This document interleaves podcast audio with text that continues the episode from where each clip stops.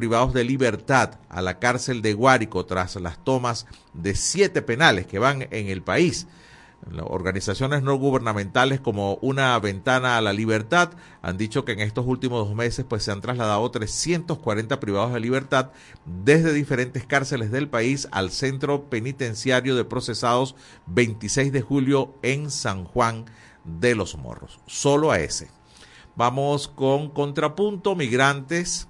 Eh, es el tema que tratamos. Bran Ebus un consultor de Crisis Group dice que el alivio de las sanciones puede producir alivio económico en el país y además de eso, eh, al producirse alivio económico, pudiera disminuir el tránsito de personas a través de el Darién. Ojalá así fuera. Seguimos con más noticias. Este es encuentro efecto Cocuyo. Unión Europea prorroga sanciones al gobierno de Venezuela por seis meses.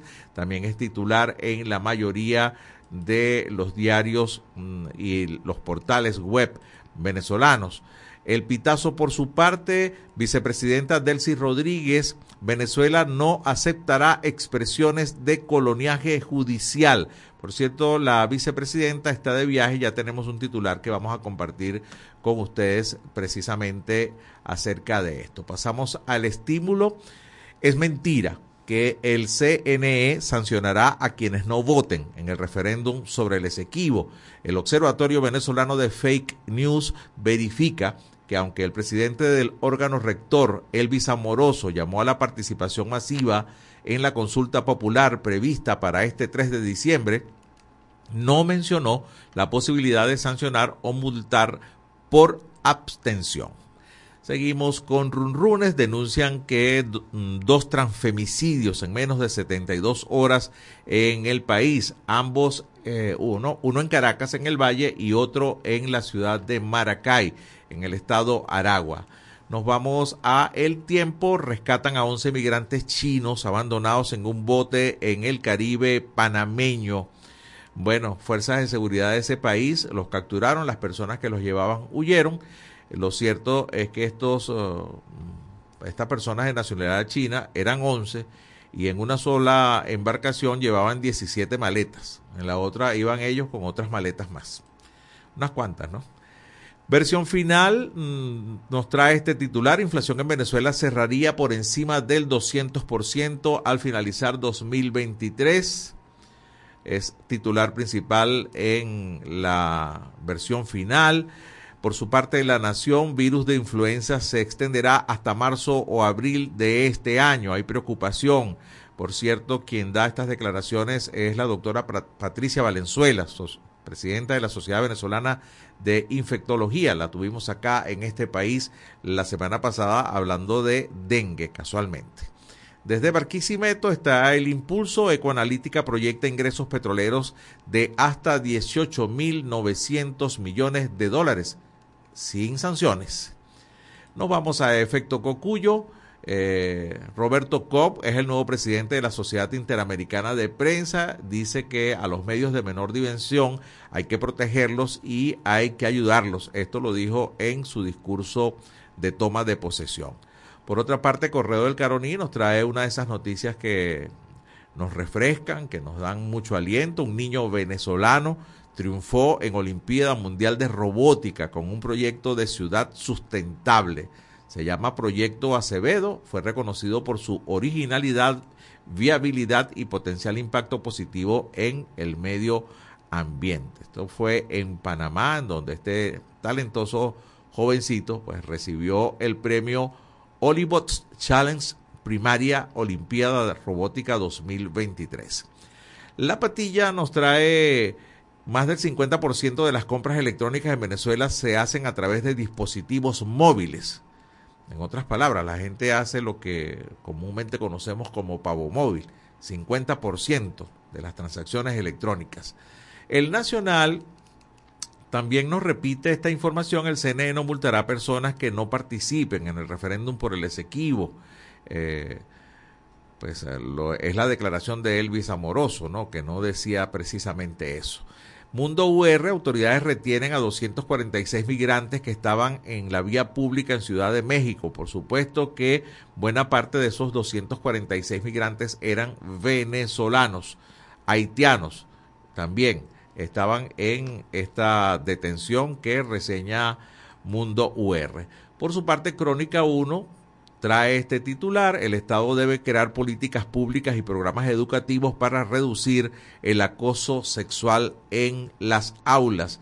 Importante artículo, importante reportaje que nos trae la Crónica 1. Eh, expertos destacan que las instituciones educativas tienen el rol de brindar educación sexual integral y prevenir el acoso y el abuso sexual a través de rutas escolares.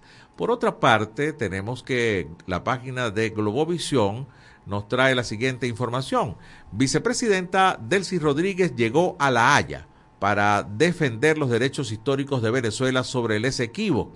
Nada ni, nadie va a detener que este 3 de diciembre se realice en Venezuela el referéndum consultivo en defensa de nuestra Guayana Esequiba, lo dijo la alta funcionaria.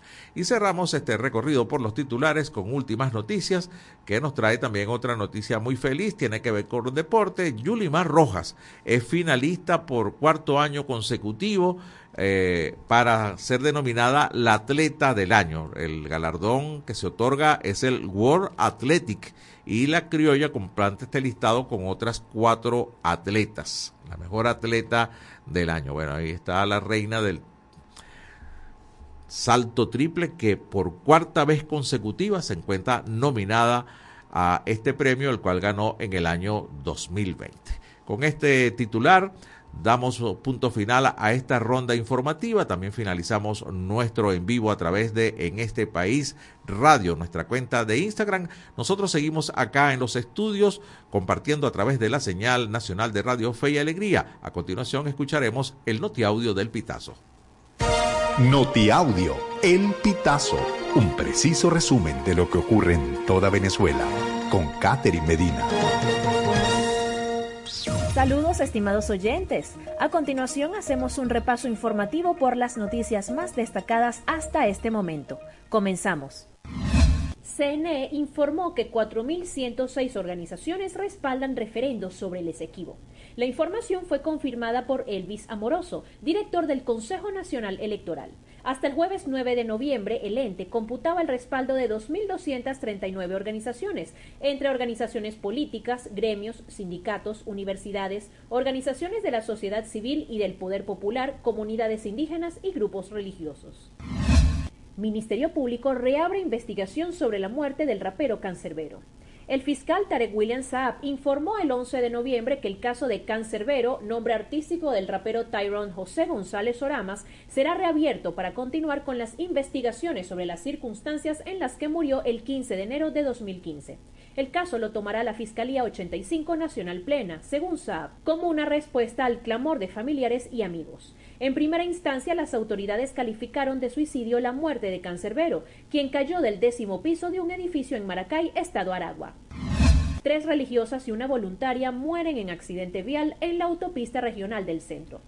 Tres religiosas que pertenecían a la Asociación Benéfico Cristiana Promotora de Desarrollo Integral, ABC Prodein, fallecieron en un accidente de tránsito registrado en la autopista regional del centro, ARC, a la altura de la Victoria, Estado Aragua, la tarde del sábado 11 de noviembre. Las hermanas fueron identificadas como Beatriz Ferreira, Elvia Guamanchumo y Dolores Ramírez. En la colisión también murió horas más tarde Yajaira Vallés, colaboradora de ABC Prodein, a cargo de la causa Acción Provida. Ciudadano en Mérida. Pago 500 bolívares por agua y casi no cuento con el servicio.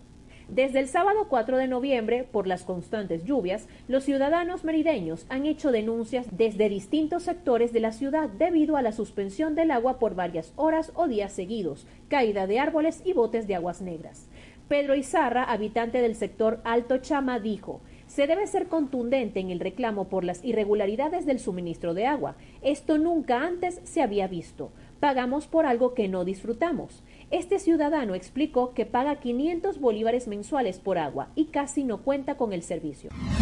94% de las solicitudes de permisos migratorios en Perú son de venezolanos. En seis meses, Perú ha recibido 214.633 solicitudes para obtener el permiso temporal de permanencia, que permite regularizar la situación migratoria de los extranjeros en el país, y cuyo trámite venció el viernes, según informó el sábado 11 de noviembre la Superintendencia Nacional de Migraciones. El 94% de los solicitantes del permiso temporal son ciudadanos de Venezuela, el 2.4% de Colombia, el 0.9% de Cuba el 0.6% de Ecuador y el 1.8% de otros países.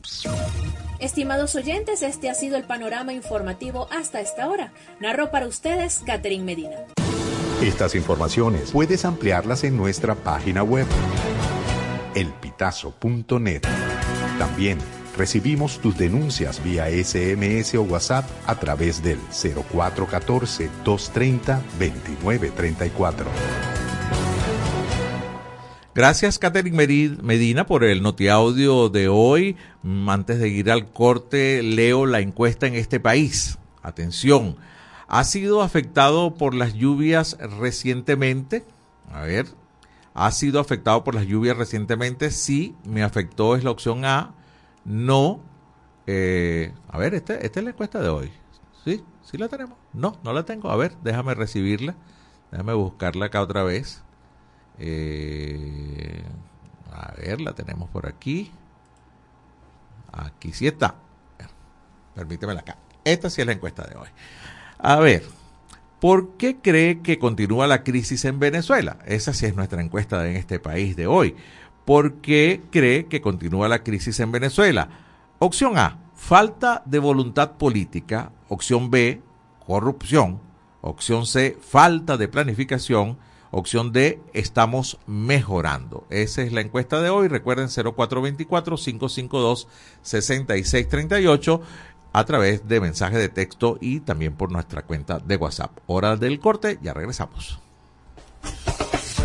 Ya regresamos con En este país por la Red Nacional de Radio Fe y Alegría.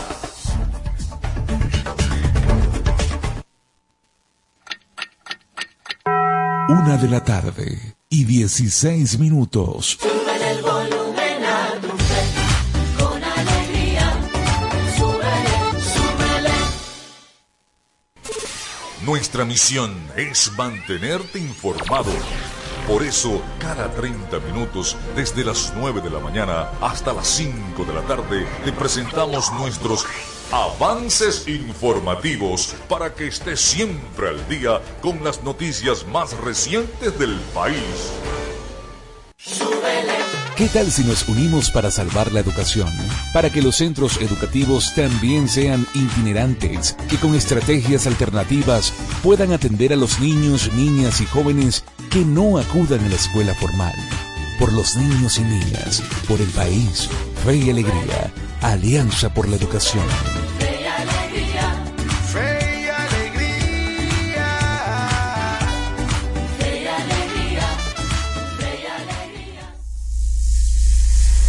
Descárgate nuestra aplicación Radio Fe y Alegría Noticias, disponible para iPhone y Android.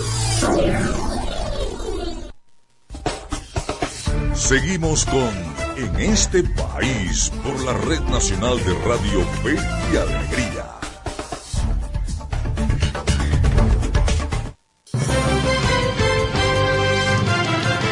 Es la una de la tarde con 18 minutos. Gracias por seguir con nosotros. Estamos en señal nacional de Radio Fe y Alegría en 13 estados de Venezuela por más de 25 emisoras en todo el país. Gracias por estar ahí. Ya tengo al hilo telefónico a nuestro primer invitado del día. Se trata de Lauren Caballero. Es licenciado en estudios internacionales. Gracias por recibirnos, Lauren. Gracias por atendernos. Muy amable. Un gusto conversar con ustedes, querido Elías. Bueno, muchísimas gracias. Eh, a ver, el tema del Esequibo, eh, para muchos jóvenes en este país ni siquiera idea tienen de qué se trata esto, ¿no? Eh, y bueno, para buena parte de los venezolanos quizás no entendamos mucho el origen de este conflicto. Sería bueno comenzar por ahí, ¿le parece, Lauren? Explicar un poquito, acuérdate que tenemos como 10 minutos para explicar muy concisamente el origen de este conflicto, a ver, de esta disputa territorial. Mira, fíjate, yo creo que este eh, es un tema que, que requiere bastante estudio, sin lugar a dudas, y que lamentablemente pues se ha descuidado como todo en este país, eh, y en especial el, el tema educativo, ¿no? Que, que no solamente tiene que ver con la cuestión del exequivo, sino con muchos otros temas que, bueno, ahora mismo no, no se debaten ni se estudian en, en las aulas, de, sobre todo a nivel de primaria, ¿no? Pero bueno, eso es una discusión que tienen que dar, que tendrías que darla con el gremio docente y, y, y que requiere también cierto conocimiento, ¿no? Sobre la realidad de la, del, tema educativo en Venezuela, la calidad de la educación. Efectivamente, pues los orígenes de este, de este diferendo se remontan eh, a, a, a los tiempos de nuestra independencia. Algunos lo sitúan más atrás, incluso hablan de, de digamos, de la, de la llegada de los españoles a América. Pero para no hacer tan largo el cuento, digamos que eh, cuando Venezuela se independiza o, logra separarse definitivamente eh, del imperio español y comienzan todas estas revoluciones de la independencia, el 19 de abril de 1810 y tal, eh, nuestro, nuestros próceres consideraron que el territorio que le correspondía a Venezuela era el que pues pertenecía a la Capitanía General de Venezuela, fundada en el año 1777, y que Venezuela, pues el nuevo Estado, nacía eh, sobre la base de esos territorios, por una cuestión de derechos que nosotros conocemos, que la enseñan en primaria o la enseñaban en primaria, que es el famoso ut- uti possidetis iuri.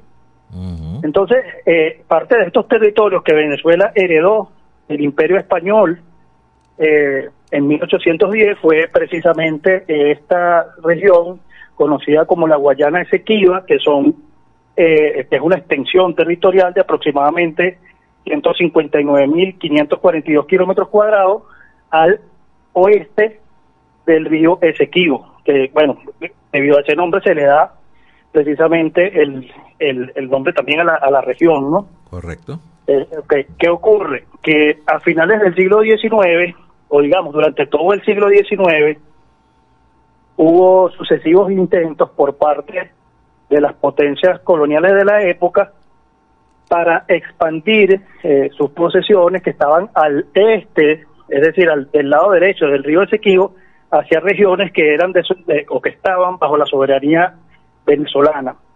De esta forma, el Imperio Británico principalmente empezó pues una especie de colonización de esos territorios, aprovechándose de la debilidad venezolana, no solamente desde el punto de vista institucional, sino por las cuestiones internas, la diatriba política, las divisiones, eh, eh, guerras eh, sangrientas, no guerras internas, digo guerras civiles de los venezolanos, y toda esta situación pues le permitió a la, a la Gran Bretaña eh, ocupar esos territorios eh, siempre, digamos, eh, obteniendo por sus acciones una, una protesta enérgica por parte de las autoridades venezolanas, ¿no? Eso hay que decirlo, no fue que los ocupó y nosotros nos quedamos callados, nos conformamos o lo aceptamos, sino que hubo siempre las respectivas protestas hasta el punto en que, bueno, eh, Venezuela rompió relaciones definitivamente con, con Gran Bretaña.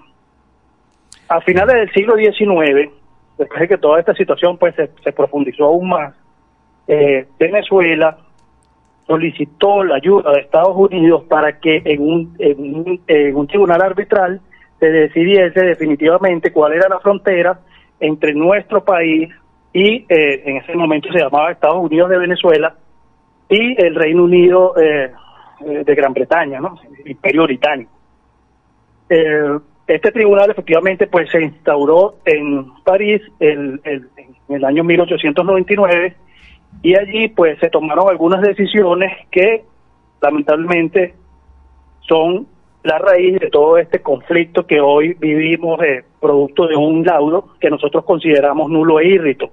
Lo consideramos nulo e írrito por muchas razones, pero entre estas razones destaca el hecho de que pues la decisión fue tomada de una manera que no eh, tomó en cuenta lo- los argumentos de Venezuela, sino los intereses geopolíticos de las grandes potencias coloniales de la época, especialmente los intereses británicos en la zona, ¿no? Recordemos que era una zona, el, el Esequibo es una, re- una región rica en muchos recursos, pero sobre todo para el siglo XIX principalmente era importante la cuestión minera, ¿no? La cuestión del oro. eso fue uno de los elementos fundamentales que, por cierto, le dio a los británicos esa, esas ansias de apoderarse del territorio, la cuestión de mito del dorado, las riquezas de las, en el territorio, en los territorios españoles. De manera que, pues, eh, la decisión del lado arbitral, como se demostró posteriormente, protestado además in- inmediatamente por Venezuela, eh, eh, fue eh, una componenda política y, y, bueno, hay documentos que así lo demuestran, como por ejemplo el famoso memorándum de- del abogado de Venezuela en el tribunal, me refiero a Severo Malet Prevost, un memorándum post-mortem, ¿no? Que nace, digamos, que aparece un año después de la muerte de este, de este jurista y que, bueno, demuestra, expone allí cómo fue que, pues, los jueces británicos y el, y el superjuez eh, eh, ruso, un señor de apellido Martens, Federico de Martens, eh, se aliaron para eh, quitarle a Venezuela este territorio bajo la amenaza de que si no se aceptaba esa imposición, también Venezuela iba a perder eh, las bocas del Orinoco, ¿no? Entonces, evidentemente eso representa un elemento adicional, un elemento, eh, digamos, de uso de la fuerza para eh, imponer una sentencia que, muy apartada de derecho, tiene mucho más de eh, veredicto político y además político imperial, ¿no? Sí, te agradezco mucho, Lauren. Va- Vaya qué que, que capacidad de resumen, de, de verdad que bastante claro. A ver, eh, Venezuela tiene entonces pruebas cómo, cómo demostrar que ese territorio eh, es venezolano. Sí, hay, hay muchísimas pruebas, hay muchísimos elementos que desde el punto de vista del derecho, no solamente histórico, eh, de alguna manera le, le dan la razón a Venezuela sobre su justa reclamación.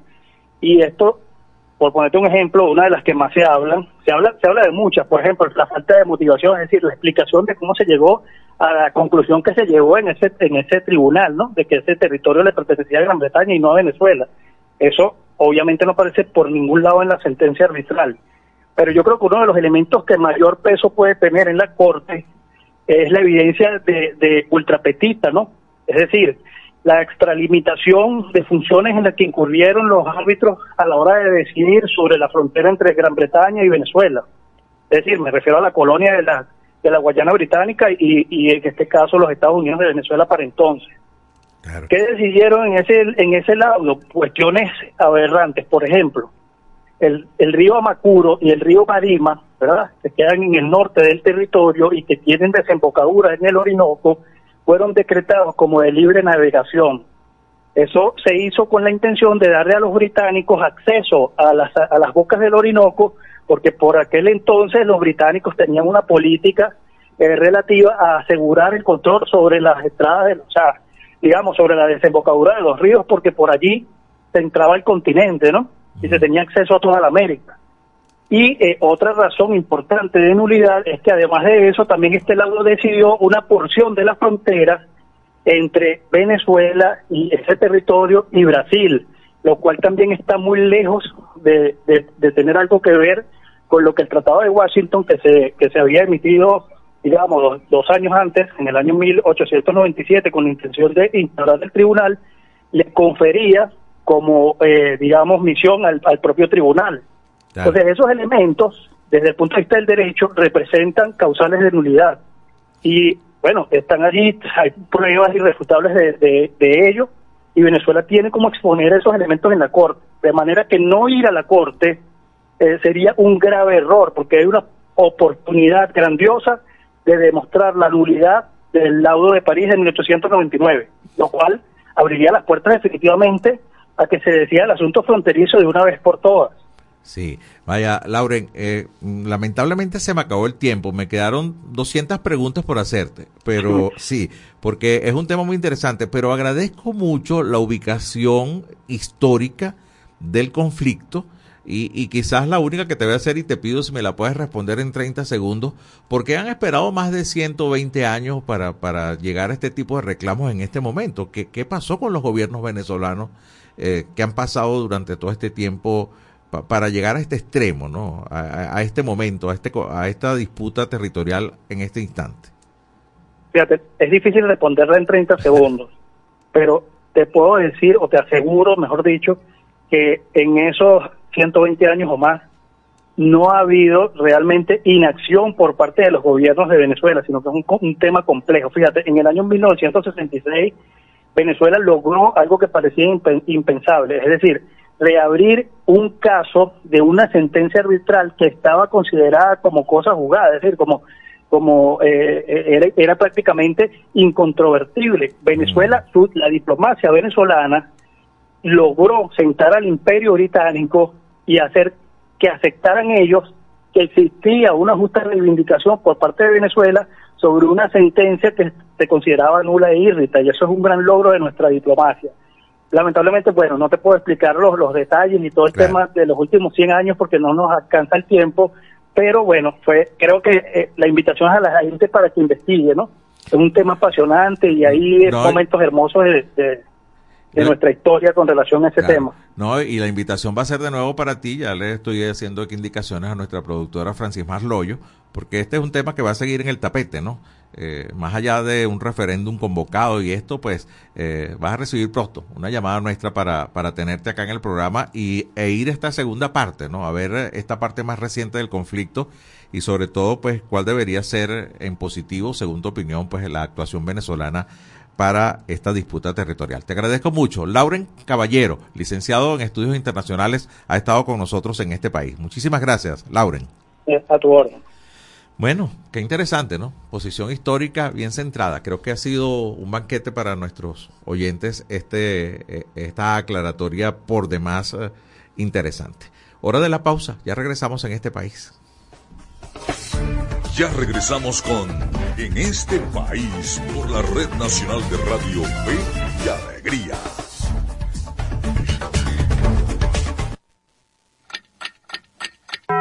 Una de la tarde y 31 minutos. Súbele el volumen a tu fe, con alegría. Súbele, súbele. So- so- somos Radio Fe y Alegría Noticias.com.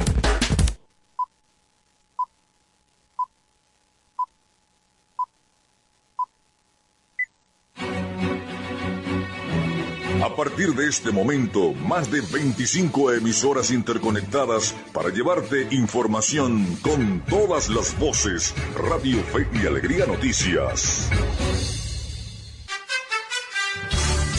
Avance informativo. Avance informativo. Muy buenas tardes, a esta hora les saluda Juan Carlos Rosales para presentarles un avance informativo de Radio Fe y Alegría Noticias. Venezuela acudirá a la Corte Internacional de Justicia para defender legitimidad del referendo sobre el Esequibo. La vicepresidenta de la República, Delcy Rodríguez, anunció este domingo que Venezuela acudirá el próximo martes 15 de noviembre a la Corte Internacional de Justicia, aunque no la reconoce, para defender la legitimidad del referendo consultivo sobre el Esequibo. Acudimos a defender que el referéndum consultivo es de orden nacional, que el referendo consultivo es un asunto de los venezolanos, nunca a reconocer la jurisdicción, aseveró. Recordó la posición histórica de Venezuela desde la conformación de la Corte Internacional de Justicia. El próximo 14 y 15 de noviembre la Corte Internacional de Justicia de La Haya celebrará las audiencias públicas luego de que Guyana solicitó medidas provisionales para que Venezuela no proceda con un referendo consultivo sobre el Esequibo. El gobierno de Venezuela insiste en la necesidad de reanudar las negociaciones de paz con la República Federativa de Guyana para tratar de poner fin a la disputa. Hasta aquí este avance informativo. La invitación es para que continúen con la programación de Radio Fe Alegría. Contamos con periodistas en toda Venezuela para llevarles la información en vivo y en caliente. Red Nacional de Radio Fe y Alegría, con todas las voces. Seguimos con En este país por la Red Nacional de Radio Fe y Alegría.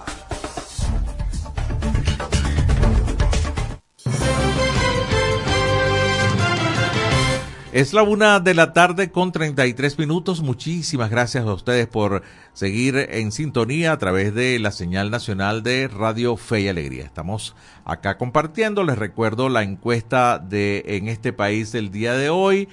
¿Por qué cree que Venezuela continúa la crisis? ¿Por qué cree que continúa la crisis en Venezuela? Opción A, falta de voluntad política. Opción B, corrupción. Opción C, falta de planificación. Opción D, estamos mejorando. A través de nuestro número telefónico, el 0424-552-6638, vía mensaje de texto, también por WhatsApp. Estamos con muchísimo gusto leyéndolos, escuchándolos eh, acerca de nuestra encuesta de hoy. Toca el momento de presentar la producción que traemos para ustedes en el programa y comenzamos con el micro de Venezuela Electoral. Y esto es Venezuela Electoral, una cápsula diaria con noticias e informaciones sobre las elecciones venezolanas. Andrés Caleca, ex candidato a la primaria opositora, comenzó el sábado 11 de noviembre una campaña para organizar la defensa de los votos de la oposición en las próximas elecciones presidenciales de 2024.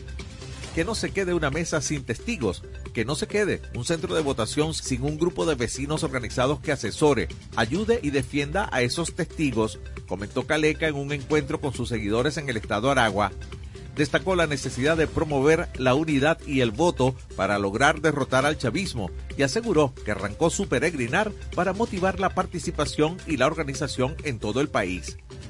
Mientras, insistió que en para conseguir el triunfo en las presidenciales es necesario conformar la Gran Coalición Nacional para el Cambio, en la que estén integrados todos los partidos y ciudadanos opositores al gobierno de Nicolás Maduro. Vía el impulso, los acompañó José Cheo Noguera. Escucharon Venezuela Electoral. Pueden seguirnos en las redes sociales del programa en este país. En este país.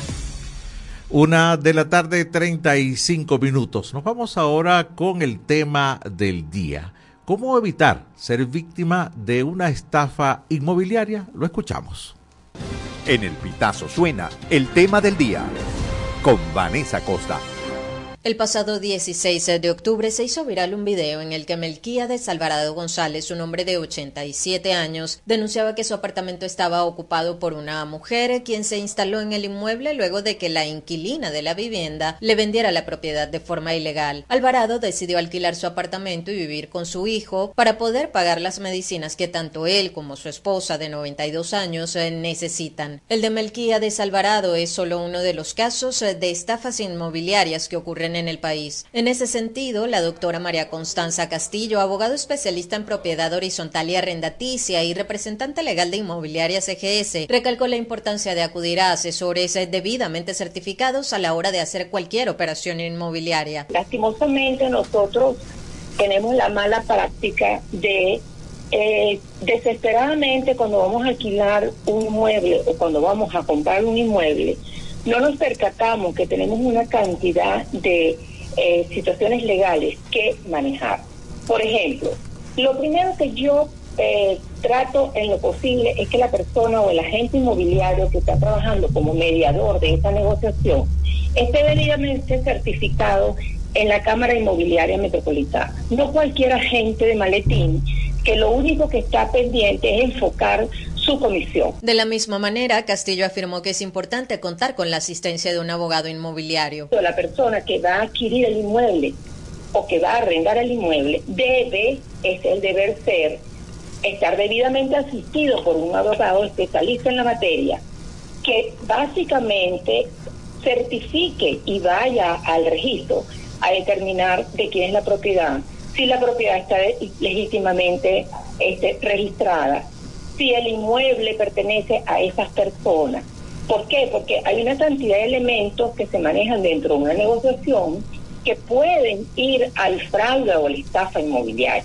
Comúnmente se está manejando. ¿Por qué? Porque la gente lo que quiere es eh, adquirir inmediatamente el inmueble y punto, pero no, no, no, debemos ir al, al registro, debemos chequear el inmueble si pertenece a la persona, debemos certificar en las notas marginales si no existe una garantía, una garantía hipotecaria, porque definitivamente si hay una garantía hipotecaria yo me puedo subrogar en esa garantía hipotecaria, pero bajo mi aceptación como, como nueva propietaria. Entonces, al final, el tema es la falta y la diligencia por parte de los compradores o los arrendatarios de asesorarse como tienen que asesorar. La abogada también recalcó que antes de comprar un inmueble es necesario asegurarse de si quien lo está ofertando es el legítimo propietario y en caso de tratarse de un apoderado, verificar primero si el documento fue legítimamente otorgado. Si tú vas a comprar un inmueble, lo primero que tienes que ir a ver si la persona que te lo está vendiendo es legítimo propietario. Si la persona que no te, lo está, te está vendiendo no es el legítimo propietario, tú debes determinar bajo qué condición, cuál es la cualidad de esa persona que te está vendiendo. Porque a todo evento, cualquier poder lo puedes hacer en cualquier notaría diciendo que tú tienes facultades para hacerlo. Hay que ir a chequear si ese poder fue legítimamente otorgado. De todas, todas, ambas partes, tanto el comprador como el vendedor, deben asesorarse pero la por no te voy a decir algo que a lo mejor va a caer mal pero básicamente la gente cuando está en una negociación para evitar más gastos de los que realmente hay que asumir porque los costos registrales son muy onerosos etcétera etcétera no buscan asesorarse por no pagarle a un abogado o un especialista en la materia. El tema del día con Vanessa Acosta esta y todas nuestras informaciones puedes ampliarlas en eltazo.net. Muchísimas gracias a Vanessa Acosta por este reportaje. Importantísimo los tips para no ser víctima de una estafa inmobiliaria. Cosa de sentido común también. Ayer ganó la Vinotinto Sub-17 en el Campeonato Mundial. Por cierto, único país de la Conmebol que resultó ganador de los cuatro partidos que se efectuaron durante este fin de semana. Tienen compromisos para este miércoles. Además, el béisbol profesional sigue avanzando con unos Leones del Caracas apoderados del primer lugar. Pero mejor dejamos que sea Miguel Valladares y nos cuente todo esto en la movida deportiva. En ese país presentamos La Movida Deportiva con Miguel Valladares. Un gran saludo amigos del deporte, es un gusto iniciar la semana todos juntos en la grada de En este país. Arrancamos el repaso de la actualidad deportiva con fútbol porque la Vinotinto Sub-17 debutó en el Mundial de Indonesia goleando a Nueva Zelanda 3-0 este domingo. La Vinotinto aprovechó cada uno de los errores del seleccionado oceánico para sumar sus primeros tres puntos. David Martínez, la joya, anotó el primero en el minuto 29 luego de un error en salida del rival, mandó un pelotazo casi desde la mitad de la cancha. Para el segundo tiempo, Martínez salió con una molestia física y en su lugar entró Lenan Romero, quien anotó en los minutos 87 y 90 más 7 para llevarse el MVP del partido. El periodista Fernando Petrocelli informó desde Indonesia que los estudios médicos no arrojaron rotura en el caso de David Martínez, pero estaría descartado para el choque frente a México el miércoles y podrá estar a disposición el sábado ante Alemania de ser necesario. Giovanni Sequera, otro de los mejores del primer tiempo, también fue sustituido por fatiga. Su presencia ante los manitos no está en duda. Ese segundo juego de la Vinotinto será el miércoles a las 5 de la mañana ante los aztecas que cayeron en la primera fecha 1-3 ante Alemania. Seguimos con fútbol porque ya la final de la primera división de Venezuela tiene protagonistas. Será otro nuevo clásico entre el Deportivo Táchira y Caracas, equipos que se enfrentaron ayer en Pueblo Nuevo e igualaron a un tanto. Esli García marcó un golazo desde fuera del área en el parcial 37, mientras que Robert Quijada lo igualó en el 40. Precisamente Quijada se perderá a la final luego de ser expulsado en el minuto 70. En Puerto Cabello, la academia igualó a un tanto con Portuguesa. Esta final será en San Cristóbal el 25 de noviembre. Y saltamos a los diamantes del béisbol venezolano con los resultados de la jornada de ayer. Leones continúa sólido en la cima luego de derrotar por segundo día corrido a Tigres, esta vez cinco carreras por uno. Aldrem Corredor empujó par de carreras y Norwid Gudiño ganó el juego luego de lanzar dos entradas en blanco.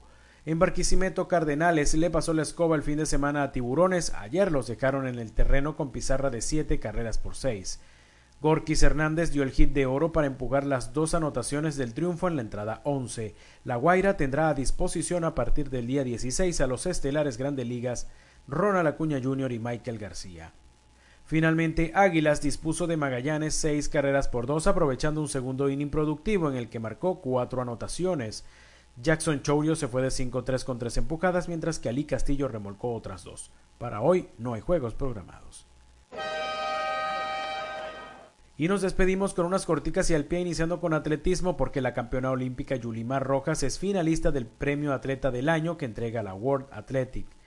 En baloncesto, la selección femenina de mayores cayó ante Colombia en Medellín 77 por 72, terminando así con 0 y 3 el repechaje al clasificatorio olímpico. También se dio ante Canadá y Puerto Rico. Y a partir de hoy comenzarán a llegar los jugadores del Avinotinto al centro de alto rendimiento de Margarita para preparar el choque por las eliminatorias mundialistas del jueves, en el que recibirán a Ecuador en Maturín. El cuadro meridional extrañará a su goleador Erner Valencia, quien salió lesionado de su último juego con el Internacional en el Brasileirao. De esta forma llegamos al final del repaso por la jornada de hoy, pero nos reencontramos mañana en la grada de En este país. En este país presentó La Movida Deportiva con Miguel Valladares.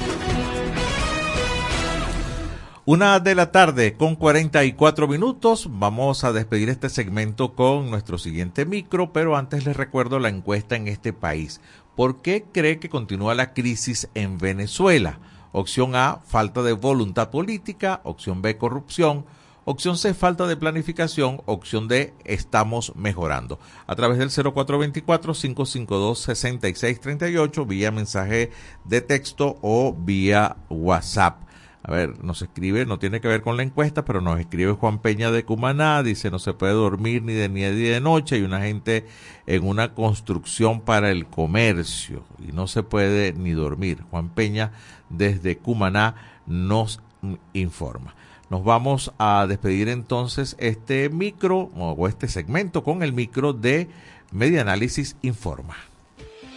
Les eh, presentamos eh, Medianálisis Informa, noticias locales y regionales sobre democracia y ciudadanía. Democracia y ciudadanía.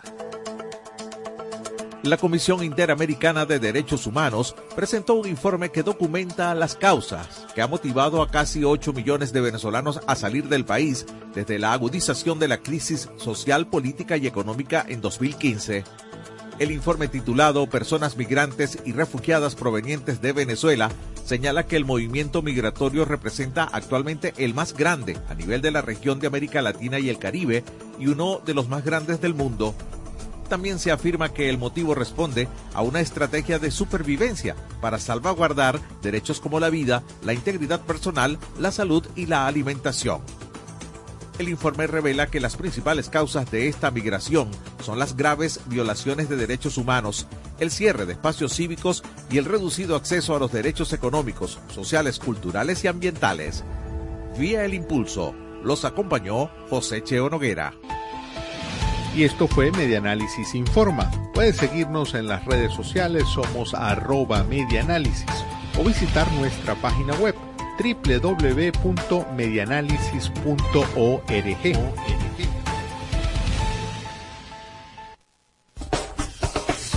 Ya regresamos con En este país por la Red Nacional de Radio Fe y Alegría.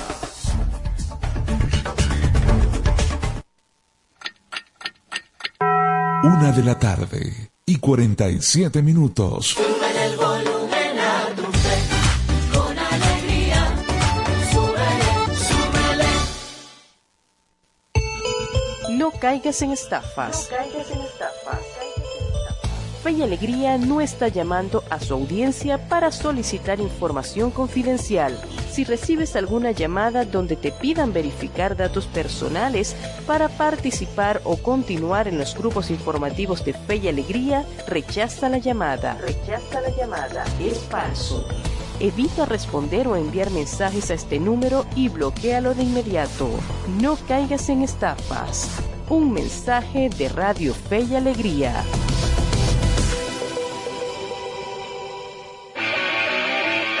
Las eliminatorias mundialistas las vives por Fe y Alegría. El Grupo Martínez recupera, se mete en el área, tocó para soltando, viene el primero. La selección de Venezuela recibe en la ciudad de Maturín a la selección de Ecuador. Este jueves, 16 de noviembre, desde las 5 y 30 de la tarde, por la Red Nacional de Radio Fe y Alegría. Porque el sueño mundialista es de toda Venezuela. Toda Venezuela. Descárgate nuestra aplicación Radio Fe y Alegría Noticias, disponible para iPhone y Android.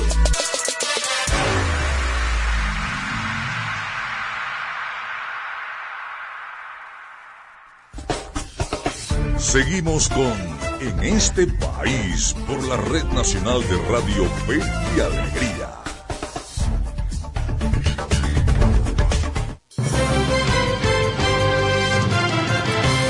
Es la una de la tarde con 49 minutos. Seguimos en señal nacional de Radio Fe y Alegría en 13 estados del país. Eh, recibimos algunas de las respuestas a la encuesta de en este país en el día de hoy. ¿Por qué cree que la crisis continúa en Venezuela? Falta de voluntad política, opción 1. Opción 2, corrupción. Opción 3, falta de planificación. Opción 4, estamos mejorando. A ver, desde Puerto Ordaz, eh, el amigo Venancio nos escribe, dice opción B, es decir, corrupción. Eh, tenemos desde el estado Mérida, Margaret, la señora Margaret. Eh, gracias eh, por la estructura, bueno, del programa desde el municipio Ejido, Plaza Montalbán, municipio Campo Elías. Saludos a la gente de Mérida. Gracias por, por estar escuchándonos. Eh, también, eh, a ver, la opción B, ya la dije por acá. Feliz tarde, nos escribe un amigo que dice que si hay que se pueden escoger todas las opciones. Si usted cree que no es una causa, sino varias, por supuesto que puede. Puede, eh, este es el amigo que nos escribe desde el Tigrito, en el estado Anzuategui. Puede escoger las cuatro o una de ellas. Bueno, si usted considera todas las que, las que le sean posible. Y también nos escribe un amigo desde, a ver, desde San Juan de los Morros. A ver, que dice que Fe y Alegría tiene muchos santos y trabajamos todos los días. Y los bancos tienen menos santos y no trabajan. Que lo que faltan es que no trabajen en el Día de los Santos Inocentes ni el 21 de noviembre, que es la Santa Pensión. Bueno, seguimos. Ya tengo el hilo telefónico. Nos vamos a Barquisimeto capital del estado Lara. Ahí está Reimer Villamizar, director de la organización no gubernamental Amigos Trasplantados de Venezuela. Vamos a estar conversando con él sobre la situación de los pacientes renales en el estado Lara. Muy buenos días, Reimer. Le habla José Cheo Noguera en este país. Gracias por atendernos. Hola, buenas tardes, ¿cómo está? Gracias por atender. Bueno, pues, que nada, feliz tarde. Bueno, algunas cosas. Estoy ahorita en, en el estado Lara, estoy en, en el estado Carabobo, ¿no? Pero también sabemos la situación que están viviendo las personas con condiciones de salud crónica. En este caso estamos hablando de las personas en diálisis. Mm, En estos días ellos hicieron una protesta motivada a que hay varias unidades, sobre todo la unidad de diálisis Barquisimeto, donde una unidad que tiene 14 máquinas, solo hay cuatro operativas por supuesto que eso va en detrimento de la salud de todas las personas, entonces eso hace que una unidad que pueda atender un número considerable de personas, entonces tienen que restringir el luz a las demás personas e incluso eso hace que tengan que bajar el tiempo de tratamiento para las personas. Por supuesto que todo esto causa más problemas y complicaciones a ya es de, de por sí ya es muy bonito. Sí, te estoy oyendo un poco entrecortado, Reimer. Estamos conversando con Reimer Villamizar, director de la organización no gubernamental Amigos eh, Trasplantados de Venezuela. A ver, eh, normalmente, ¿cuánto tiempo debe estar una persona en la máquina eh, de diálisis para eh, hacerse su tratamiento completo? Mira, Los estándares internacionales se, hablan de cuatro horas de diálisis tres veces por semana, ¿no? Bueno, en estos casos, por lo menos en el estado Lara, en esa unidad están recibiendo dos horas de diálisis nada más. Estamos hablando de la mitad del periodo o el de tiempo eh, establecido para que una persona pueda, durante tres, tres sesiones semanales, poder tener una media, una calidad de vida. ¿Qué pasa al no recibir la diálisis completa? Eso, por supuesto, que incide mucho porque cada diálisis lo que hace es restarle al organismo en las toxinas que puedan eh, tener, porque ese es el trabajo de los riñones, limpiar al organismo de todas las toxinas en nuestras comidas, en nuestras bebidas, y muchas de esas personas en este momento entonces también quiere retirar líquido. ¿Qué pasa entonces si le estamos dando menos cantidad de vida, menos cantidad de horas, perdón? Entonces, la, la, como tal no está cumpliendo una eficacia y la persona se está quedando contaminada con toda esa cantidad de, toxinas en ella. Y esas personas, por, por supuesto, tienen que crear eh, complicaciones, muchas de ellas incluso pudiesen sobrevenir eh, unos edemas, unas situaciones críticas y esto emergencia donde algunas personas lastimosamente producto de esto, ¿no? Vaya, ¿y de quién es la responsabilidad de tener esos centros de diálisis al día? ¿Le corresponde a las gobernaciones o es directamente al Ministerio de Salud? Mira, esto, esto es eh, de parte del Seguro Social, el Instituto Venezolano de Seguro Social, y hay algunas unidades que pertenecen al, al Ministerio de Salud, pero hay unidades que se le llaman intrahospitalarias y otras extrahospitalarias. Pero casi todas esas son supervisadas por el Seguro Social. El Seguro Social en este momento eh, ha hecho una que otra cosita en algunas unidades a nivel a unas poquitas máquinas, es de verdad un clamor que estas personas del, del Estado Lara están exigiendo de que se les sean asignadas máquinas a esta diálisis porque de verdad que es urgente. Estas personas están vivas porque se están dializando. Si no, si no hay diálisis, no hay vida. Bueno, y anteriormente también escuchábamos muchos problemas de los aires acondicionados, ¿no? Y, y no sé y no sé si hay algún sistema de protección eléctrico de respaldo eh, por los constantes apagones, ¿no? Eh, ¿Qué pasa cuando se está yendo la electricidad? ¿Se detienen las máquinas? Sí, es así. Incluso hay, hay con sistema apoyo, o sea, una bomba, una, una, una eh, generadoras eléctricas, lo que indica que muchas, pues, muchos de estos pacientes tienen que ser el sistema. Una máquina tiene una cantidad de filtros, una recirculando la sangre, ¿no? Hay esas unidades que no tienen, no cuentan con ese apoyo, esa sangre que es tienen que hacerlo de manera eh, manual, bombearla hasta que está dentro del cuerpo del paciente, conectarlo y en muchos casos, muchas personas en plena diálisis, recién conectado 15, 20 minutos, se va la electricidad y no se sabe, de 4 o 5 horas y se le corresponde ya el siguiente turno.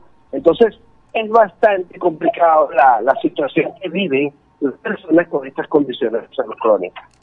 Bueno, eh, hemos tenido alguna dificultad con la comunicación. Bueno, es Reimer Villamizar, director de la organización no gubernamental Amigos Trasplantados de Venezuela. ¿Diste realidad? Que, que- me imagino que no es diferente en Carabobo, o sí hay alguna diferencia. Reimer, tú que estás ahora en, en Valencia, me dijiste, ¿no?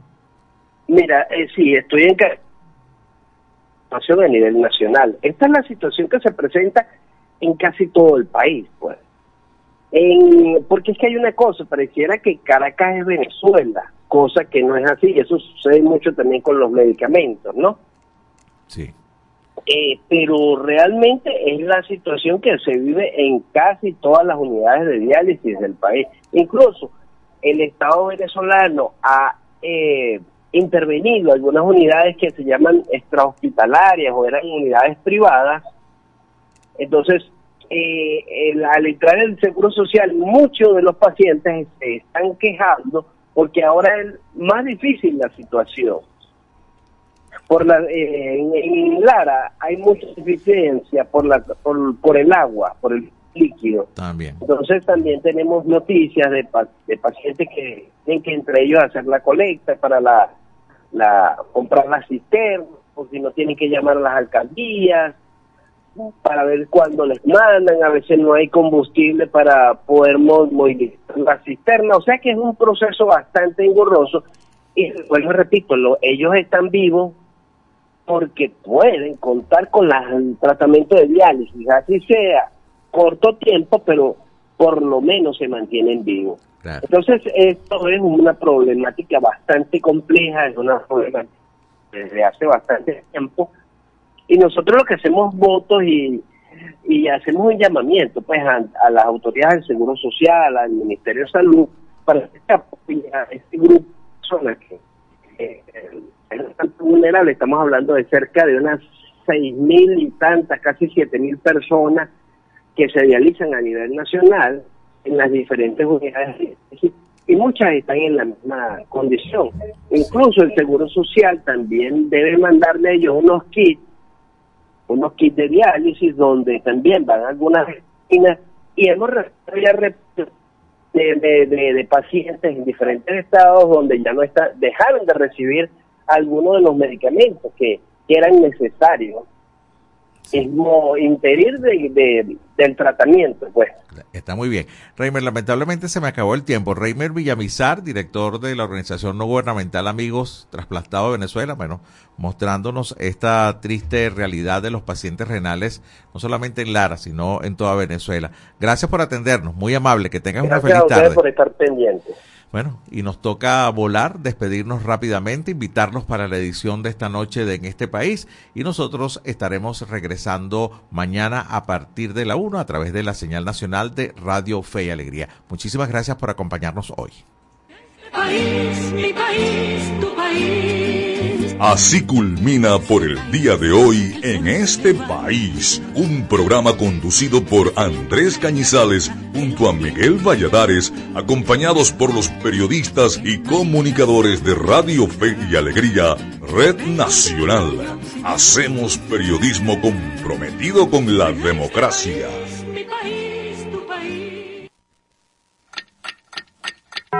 Dos de la tarde, en punto.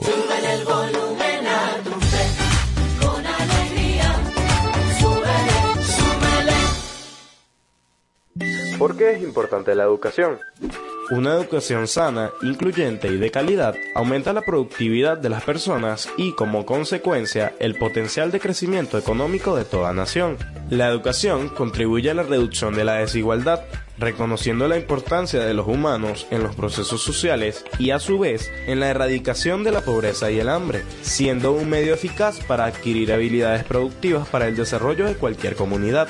La educación es un derecho y su cumplimiento una responsabilidad colectiva. Ahora que ya los conoces, defendamos juntos nuestros derechos. Un mensaje de fe y alegría.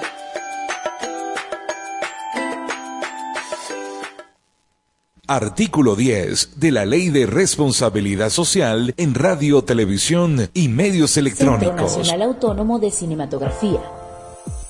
Son 29 años celebrando la pasión por Venezuela. Animación, documentales, ficción, cine venezolano para el mundo. Vamos por más.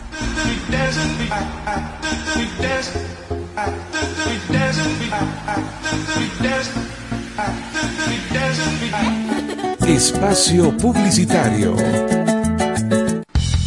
Goma Inca, rumbo a los 50 años de calidad.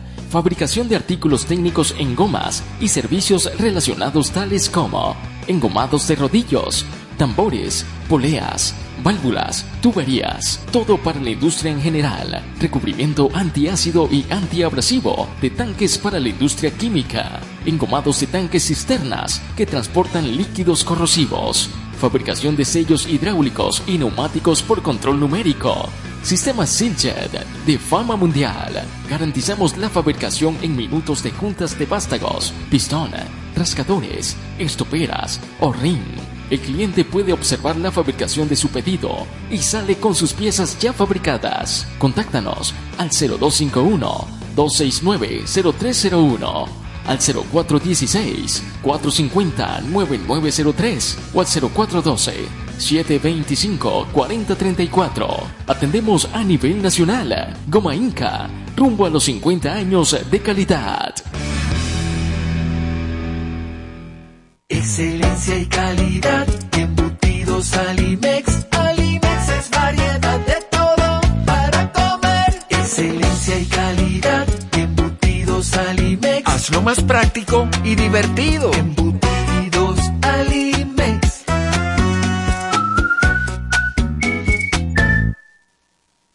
Encuentra la montura que más se adapte a tu estilo y disfruta el contraste de colores con cristales de tecnología avanzada. Disponibles en Óptica Evelyn. Lentes multifocales, digitales, correctivos, visión sencilla, lentes de contacto y de sol. En los mejores materiales a un superprecio. Te ofrecemos también consulta oftalmológica. Óptica Evelyn. Carrera 19 entre calles 43 y 44. Teléfono 0412-510-9993. Síguenos arroba óptica.evelyn. Porque nuestro color favorito es verde bien. Fin del espacio publicitario. Me compré este celular y según y que tiene inteligencia artificial y se llama Siri. Voy a echarle que era Siri. Oye Siri, ¿qué hago con mi vida? Lo primero que debes hacer es culminar tus estudios. El IRFA ahora se llama Educomunicación y te brinda la oportunidad de culminar tus estudios en diferentes modalidades que se ajustan a tu ritmo de vida. Síguenos en arroba sin salón FIA. ¿Puedo ayudarte en algo más? Chamo, esto no lo sabía yo. Gracias Siri. Apúrate. Voy corriendo de una Siri. Fe y alegría de comunicación. Rumbo a los 10.000 participantes. Mayor información 0251-441-6751. Cumplimos 15 años en el corazón de los larenses. Ra- Radio Fe y Alegría 97.5 FM, tu radio.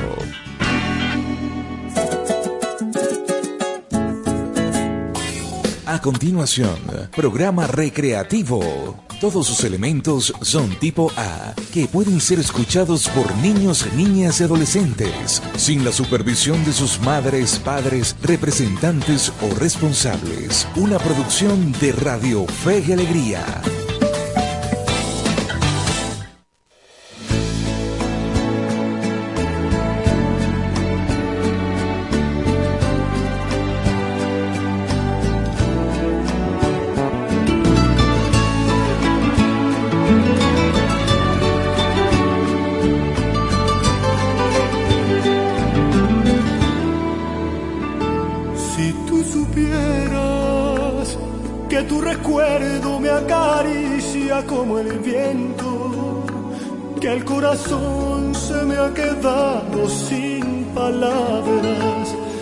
Decirte que es tan grande lo que siento. Si tú supieras cómo te ansía cada espacio de mi cuerpo, cómo palpitan tus recuerdos en el alma, cuando se queda tu presencia aquí en mi pecho.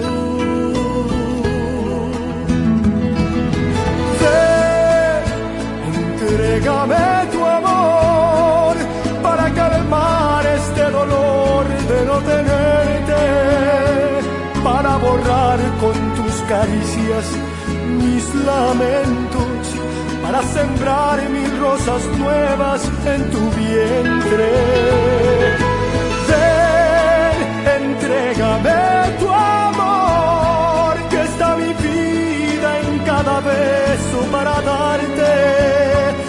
que se pierda en el pasado este tormento que no me basta el mundo entero para amarte.